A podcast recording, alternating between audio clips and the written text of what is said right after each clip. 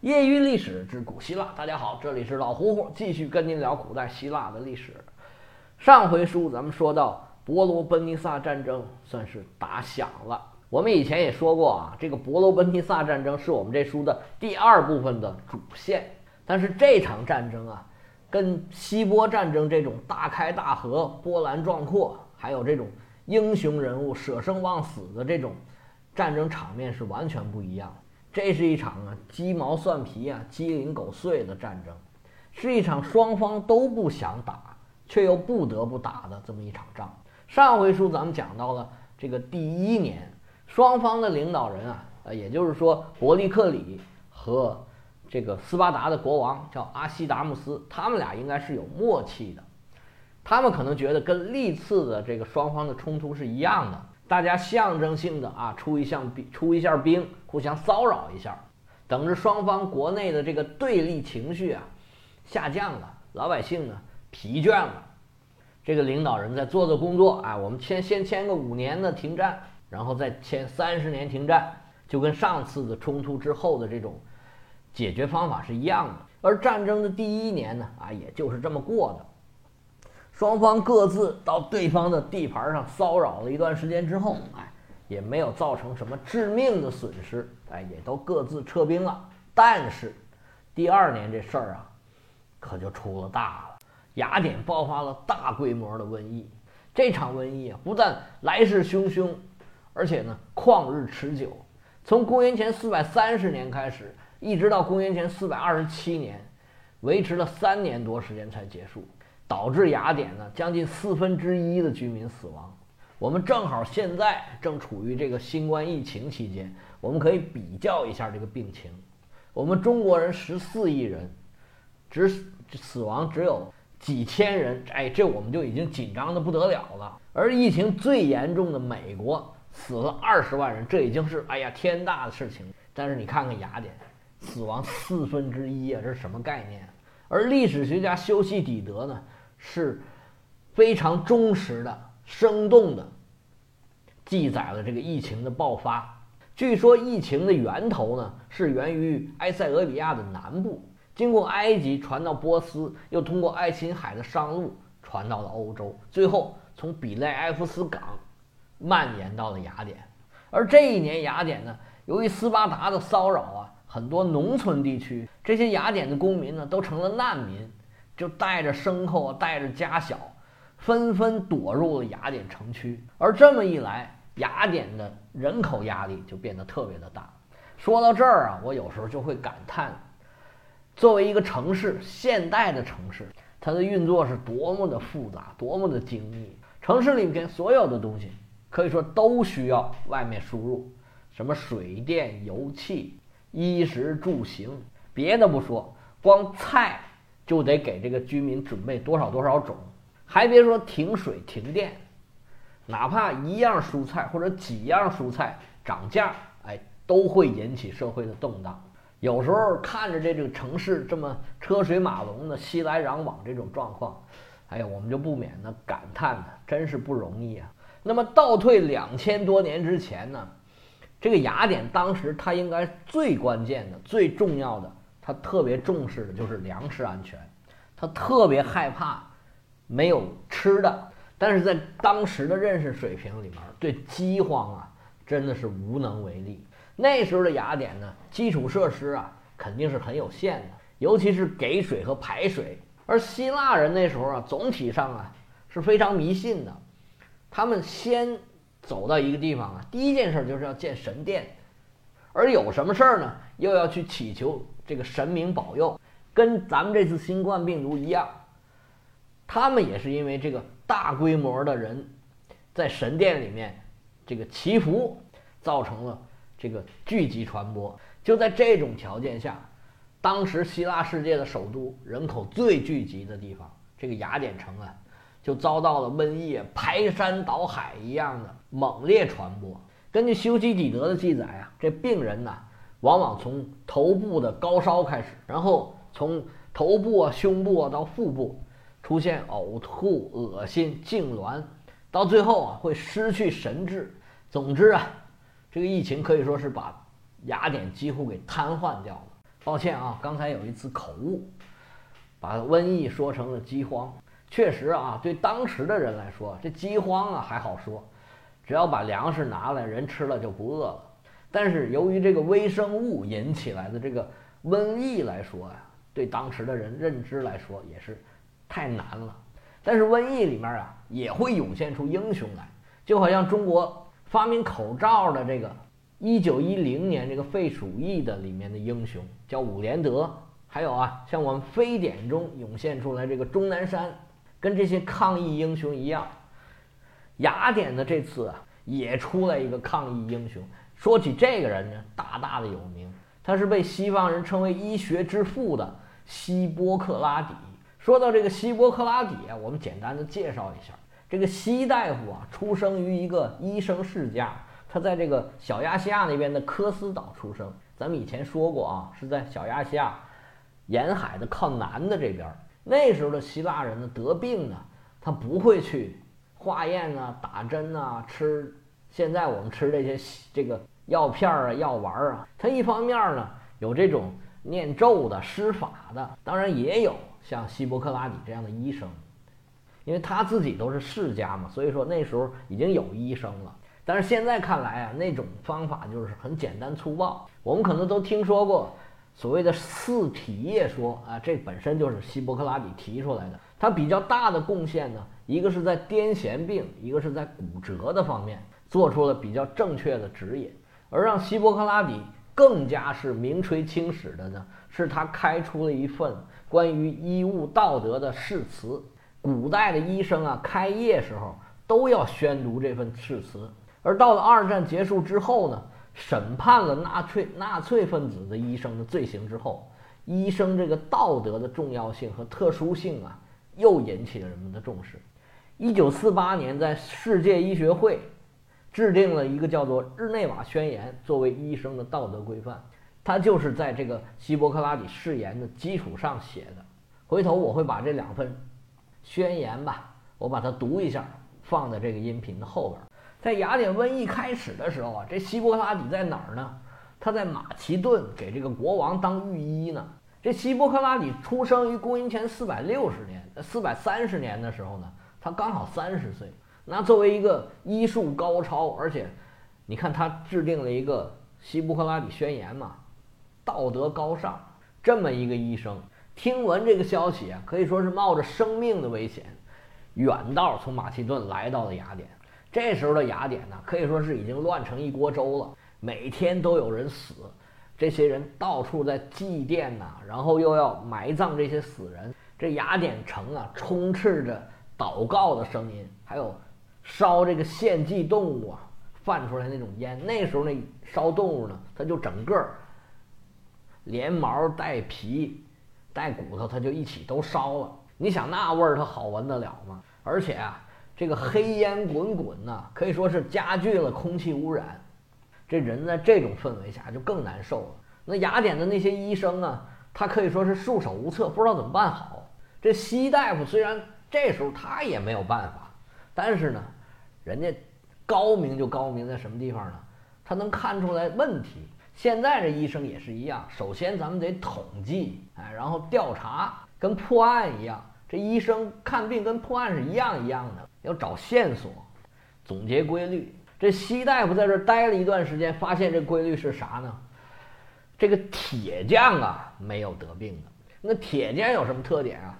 铁匠啊就成天跟高温打交道，他他要他要烧那个铁嘛，要把铁烧化了。然后叮叮当，叮叮当锤，这个铁匠炉啊特别的热。于是乎，这个西大夫就说呀：“说那咱们这样吧，咱们在街头啊烧这个有香味的植物，到处点起火来，哎，没准儿呢这病它怕火，火是越烧越旺，最后就把这个病给驱走了。不知道是这个办法是真的有用啊，还是什么原因？那后来呢，这个疫病。”终究是慢慢平息下去了，到底是因为什么平息的？这个呢，现在也不得而知。那么经此一役，这个希波克拉底呀，在这个希腊世界里面就更出名了。那么这个病啊，它到底是什么病呢？后世的学者呀，对这个事儿啊是多有猜测，有人说是鼠疫，有人说是麻疹，有人说是流感，有天花啊、呼吸道疾病啊、什么斑疹伤寒。那么提出这种说法，就是这些种说法的人呢，还各有各的道理。但是呢，就根据希罗多德的记载吧，又不是特别的贴切，都没有能够百分之百的吻合。直到二零一零年，大家基本上达成共识，认为引起这次瘟疫的原因呢是伤寒杆菌。那是因为呢，在这个古代的雅典的墓葬里面，在这个遗体上面发现了完整的这个伤寒杆菌的 DNA 序列。就基本上把这个病呢，大家都有共识了。那么至于当时的症状和现在的伤寒杆杆菌呢，还是有点区别。那么医生这个医学家吧，研究他可能觉得是说，这么多年来这个伤寒杆菌呢发生了一定程度的变异，可能引起的症状啊有点区别。总之，现在大家基本上都认为，引起伤引起那个雅典这个大规模疫情的。就是伤寒杆菌，因为这件事儿啊发生在雅典，它是希腊世界里面的最重要城市，而且在世界上也很有名。还有修昔底德啊，为他做了非常详实的这个记录。我刚才是不是说希罗多德来着？哎呀，又不好意思啊，改正一下，修昔底德。所以这个事儿呢，对当时和后世都有非常大的影响。拿现在的话来说，叫做典型的。公共卫生事件，这事儿啊，就凸显了这个雅典的基础设施的不足。后来罗马一千多年的时间，也没有爆发这么大规模的这个疫情。据后人研究啊，这个跟罗马人比较重视这个上下水是比较有关系的。大家看到罗马的标志性建筑，不光是这个斗兽场，还有一个特别有名的，就是那个。圆形的这个储水罐像个水库一样，还有高架的像桥一样的这个引水渠，这个走到哪儿都是罗马的标志性建筑。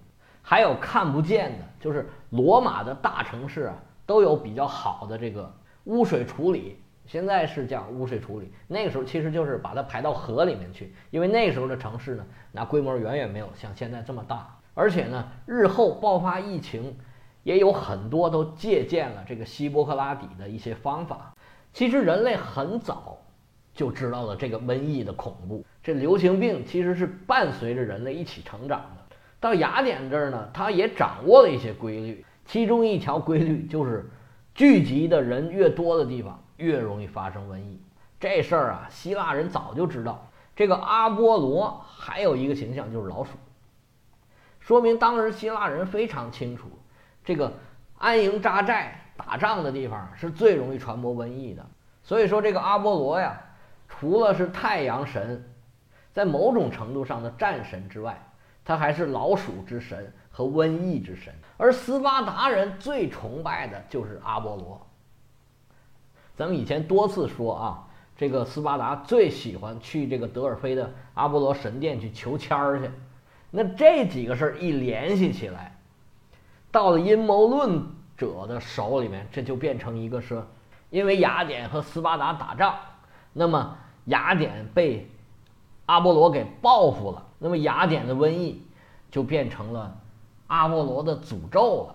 这疫情爆发的时候啊，斯巴达国王阿西达穆斯在正在那儿烧杀抢掠呢，有人就给他出主意说：“哎呀，大王啊，这回雅典算完蛋了。”咱们广东话说叫趁你病夺你命啊！这雅典人都病成这样，咱们赶紧进去打嘛！这大王说你才有病呢，我们都进去打，都传染上，那就真有病了。结果斯巴达军队不但没有攻打雅典，在那儿待了不到一个月就撤了。那伯利克里这边收到斯巴达撤军的消息，那说咱们也撤吧。那第二年的伯罗奔尼撒战争就这么就结束了，战争是结束了。但是疫情可没结束啊！雅典人看着自己的人这么一天一天的，就这么一车一车的往出往出拉，每一个人都觉得自己朝不保夕啊。但是在这种情况下呢，他们又不敢走。那这个时候啊，这个雅典市民的情绪可就上来了。其实无论什么时候，人是最怕看见人类的死亡，同类的死亡，无论在什么时候、什么情况下，都是这样。雅典城这种阴森恐怖的气氛，必然导致这个民怨沸腾。那么，他又需要有一个出气筒，又要有一个替罪羊。那这个替罪羊是谁呢？必须是伯利克里呀，因为伯利克里已经多年大权在握，所有的决定都是他做的。所以这个时候啊，雅典人的怒火全部都倾泻到伯利克里的头上了。在公民大会上，有人就当着他的面指责伯利克里说。是你让我们投入了跟斯巴达的战争，是你让我们接受了大量的难民，是你说瘟疫很快就过去，你看过去了吗？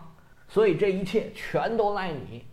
那伯利克里啊，那嘴茬子还能饶得了你？那几句话，汤汤汤汤汤一说，也问的对方是哑口无言。我不知道大家听没听我上一回咱们说的这个伯利克里呀，在阵亡烈士那个演讲。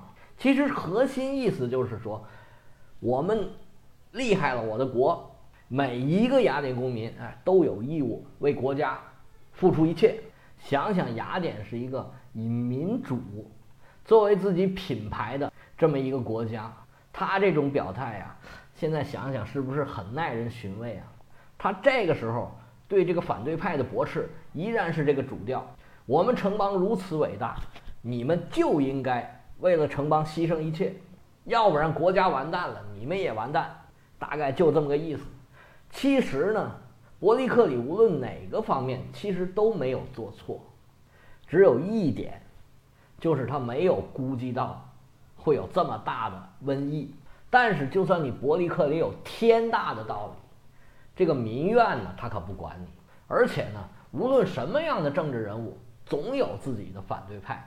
这个时候，反对派跳的最高的一个人叫克里昂，经常在公民大会上，这个跳起来，大声的斥责伯利克里。而且呢，在这个时候，他发起了一项动议，解除伯利克里的将军之职，还要啊判处他滥用公款罪，对他处以五十塔兰特的罚金。这伯利克里啊，家里面有钱。这五十塔兰特可能他也能出得起吧，但是解除将军之职对他来说可说是奇耻大辱。至于他到底是不是呃滥用公款呢？有可能也是吧。之前我们也说过，还有一种论调认为，这个阿斯帕齐亚本来就是波斯派来的这个奸细间谍，让他迷住这个伯利克里，好让他发动和斯巴达的战争。而所谓滥用公款呢，是搜出他一笔钱，是准备给斯巴达的国王行贿的。至于这个事儿啊，是不是真的？哎呀，见仁见智吧。你作为一个执政这么多年的一个，算是雅典的领袖了，跟国王差不多，那支配过这么多的资金，所以说，其实反对派啊有无数个理由可以指责他。而这项动议呢，通过。当年伯利克里就被免去了将军之职，虽然第二年他又当选了，但是他的威望呢就下降了很多。那反对派打他的时候啊，就更加有力了。就在这么吵吵闹闹的这么一年就过去了。第二年的时候啊，这个事情啊没怎么变，疫情也没有控制住，战争的态势呢可以说是重复了前两年的这个模式。还是斯巴达国王带着自己的部队，在阿提卡的农村骚扰了一番。雅典的海军呢，还是骚扰了一下斯巴达的东部海岸。然后，时间到了，大家各自收兵。这种持续的低烈度战争啊，其实是非常磨人的，谁都看不到胜利的希望，而又要一直忍受的这种战争的痛苦。更何况雅典现在还处于疫情期间。整个城邦笼罩在一种悲悲切切、愁云惨雾的这么一种气氛里边。这时候，双方都需要一些激动人心的，能把大家的注意力和精神状态挑起来一些这样的人。那这时候，雅典呢就出现了这么一个人物。这人物是谁呢？他叫什么名字呢？他跟伯利克里到底有什么关系？他做了什么样的？让雅典市民是欢欣鼓舞的这样一些事情呢？对于日后的情形和形势的发展又有了个怎么样的影响呢？欲知后事如何，嘿嘿，且听下回分解。